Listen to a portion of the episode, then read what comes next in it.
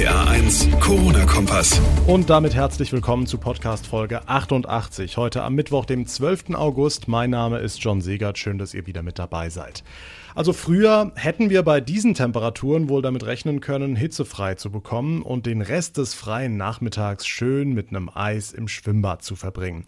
Heute, im Corona-Jahr 2020, sieht es ganz anders aus. Statt hitzefrei gilt seit heute an den weiterführenden Schulen in NRW eine Maskenpflicht im Unterricht. Wie war das heute für die Schülerinnen und Schüler? Wir haben nachgefragt und wir klären, was für Rheinland-Pfalz geplant ist, wo die Schule ja am Montag wieder losgeht. Außerdem schlägt das Robert Koch Institut heute Alarm und teilt mit, die Zahl der Neuinfektionen innerhalb eines Tages hat den höchsten Wert seit Anfang Mai erreicht. Ist das schon ein Problem für unser Gesundheitswesen? Was sagt der Minister? Auch darüber sprechen wir. Und weil gerade bei dem heißen Wetter alle Leute irgendwie Abkühlung suchen, viele Bäder aber nur bedingt oder gar nicht geöffnet sind, kommt es zeitweise auch zu unschönen Szenen wie am Rheinufer. Warum auf der Parkinsel in Ludwigshafen nun durchgegriffen werden soll, auch das klären wir mit unserem unserem Reporter direkt nach den wichtigsten Meldungen vom heutigen Tag. Bei weit über 30 Grad hat heute in NRW die Schule wieder begonnen und während die Kids bei den Temperaturen wahrscheinlich so wenig Stoff wie irgendwie möglich am Körper tragen, die Maske muss sein. Als einziges Bundesland gilt in NRW die Pflicht für den Mund-Nasenschutz auch im Unterricht. Harte Bedingungen also für die Schülerinnen und Schüler. Susi Kimmel aus den RPA1 Nachrichten. Die Begeisterung hielt sich da wohl eher in Grenzen, oder? Hm, naja gut, also begeistert ist natürlich niemand bei den Temperaturen eine Maske zu tragen.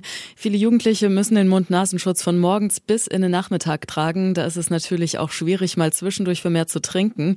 Der Sinn hinter dieser bundesweit einmaligen Maßnahme ist den meisten zwar klar, trotzdem gehen die Meinungen auseinander.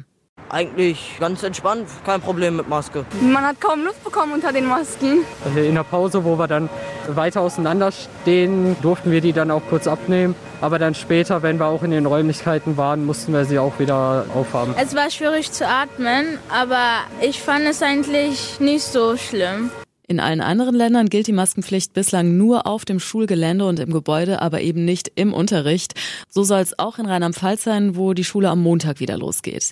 Wie der geplante Regelbetrieb hier letztlich aussehen soll, das wisse niemand so wirklich, kritisiert CDU-Fraktionschef Baldauf. Es fehlten noch immer wichtige Informationen. Wie läuft denn das jetzt mit dem ÖPNV, mit den Bussen oder auch in der Situation, dass man Präsenz als auch Fernunterricht äh, unterrichten muss? Ich habe jetzt ja gestern verfolgt, was die Ministerin dazu gesagt hat.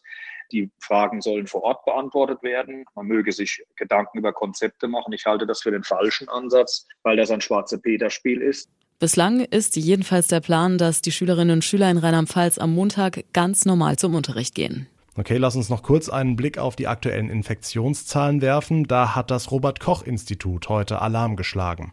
Ja, dem RKI wurden bundesweit ganz genau 1126 neue Infektionen gemeldet und das innerhalb eines Tages. Damit erreicht diese Zahl der täglich gemeldeten neuen Fälle den höchsten Wert seit Anfang Mai. Bundesgesundheitsminister Spahn hat sich mit Blick auf diese Entwicklung in einem Interview besorgt gezeigt. Mit den aktuellen Zahlen könne das Gesundheitswesen noch gut umgehen, so Spahn. Allerdings werde es mit jeder neuen Infektion für die Gesundheitsämter schwieriger. Daher appellierte er erneut an die Bürger, auch bei den heißen Temperaturen Masken zu tragen die Hygieneregeln einzuhalten, Abstand zu wahren und bei Veranstaltungen den Rahmen zu halten. Die Infos von Susi Kimmel, vielen Dank. Was ist sonst heute wichtig? Hier der aktuelle Nachrichtenüberblick.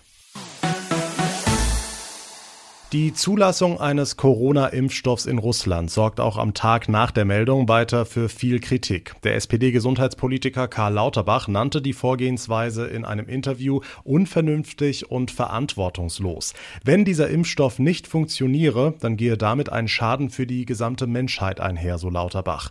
Es sei auch nicht auszuschließen, dass dieser Impfstoff den Verlauf einer Corona-Erkrankung sogar verschlimmere. Kreml-Chef Putin hatte gestern verkündet, dass Russland einen Impfstoff gegen das Virus zugelassen habe, als weltweit erster Staat. Kritik, dass dieses Mittel nicht ausreichend getestet worden sei, wies er als falsch zurück. Etwa jede vierte Corona-Neuinfektion in Nordrhein-Westfalen ist auf Reiserückkehrer zurückzuführen. Das hat das NRW-Gesundheitsministerium heute mitgeteilt. Dabei geht es demnach um die Rückkehr von Reisen im Inland, aber auch aus dem Ausland. Allein am Düsseldorfer Flughafen waren nach Angaben der Kassenärztlichen Vereinigung Nordrhein am vergangenen Samstag 71 von gut 1850 Abstrichen positiv. Der Sozialverband VDK fordert in der Corona-Krise eine einmalige Corona-Abgabe für reiche Privatpersonen und Unternehmen. Das sagte Verbandspräsidentin Bentele heute in München. Der Staat habe hohe Schulden aufgenommen, nun müssten die Kosten der Krise gerecht verteilt werden, so Bentele. Von dieser Vermögensabgabe wäre ihren Angaben zufolge nicht mal ein Prozent der Bevölkerung betroffen. Die VDK-Chefin rechnet aber mit möglichen Einnahmen im Milliardenbereich.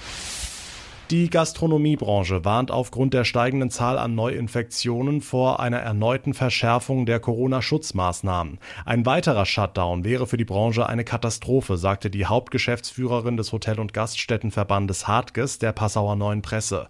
Die steigenden Infektionszahlen seien zwar sehr ernst zu nehmen, aber auch nicht zu dramatisieren, so Hartges. Sie forderte weitere Staatshilfen sowie eine Ausweitung des Kurzarbeitergeldes und eine Verlängerung der Mehrwertsteuersenkung, um eine Insolvenzwelle Fälle zu verhindern. Ebenso sei eine Änderung im Miet- und Pachtrecht notwendig. 35 Grad und mehr. Weiterhin gibt es da nur eins, abkühlen. Allerdings sind die Schwimmbäder und Weiher voll und auch am Rhein ist die Hölle los. Sogar so viel, dass es am vergangenen Wochenende auf der Parkinsel in Ludwigshafen ein richtiges Chaos gab. Corona-Regeln wurden nicht eingehalten, überall lag Müll verteilt. Da muss sich was ändern, sagen die Verantwortlichen. RPA1-Reporter Thomas Stüber. Regeln müssen her, so wie es eben auch in Schwimmbädern funktioniert. Das gibt's bislang am Rhein auf der Parkinsel Ludwigshafen noch nicht. Deswegen gab es auch das Chaos am vergangenen Wochenende. Ortsvorsteher Christoph Heller. Wir wurden von den Menschen ganz einfach überrannt. Dort waren sie im Reich gestanden, eben neben dem anderen, an der Schnur und haben gebadet. Was jeder versteht, wenn man an die Hitze denkt. Aber wenn man an die Pandemie denkt, müssen wir entscheiden. Jetzt müssen wir einschreiten. Und jetzt müssen wir es zumindest in Bahnen lenken, die vertretbar sind. Ja, und nicht nur die Menschenmassen an sich waren ein Problem, sondern auch, ja, ich sag mal, ihre Hinterlassenschaften. Bei der Parkinsel reden wir immer noch über ein Naturschutzgebiet und Wasserschutzgebiet. Ich habe überall den Dreck gehabt. Ich hatte natürlich auch die Fäkalien der Leute, denn die sind ganz einfach alle in die Büsche gegangen. Also die Folgen auf Dauer wären für uns nicht vertretbar. Heute tagt der Ortsbeirat gemeinsam mit dem Ordnungsdezernenten Schwarz. Regeln und Corona-Kontrollen sollen wieder für Ordnung am Rheinstrand der Parkinsel Ludwigshafen sorgen. Hoffen wir, dass das was bringt. Dankeschön, Thomas Stüber. Und damit komme ich zum Ende der heutigen Ausgabe. Wenn euch der Podcast gefällt, dann würde ich mich sehr über eine Bewertung von euch freuen, zum Beispiel bei iTunes. Und ihr könnt immer auf dem Laufenden bleiben, wenn ihr unseren RPA1 Corona-Kompass einfach abonniert. Mein Name ist John Segert. Ich wünsche euch noch einen schönen Abend. Wir hören uns dann in der nächsten Ausgabe wieder. Bis dahin eine gute gute Zeit und bleibt gesund. Der RPA 1 Corona-Kompass.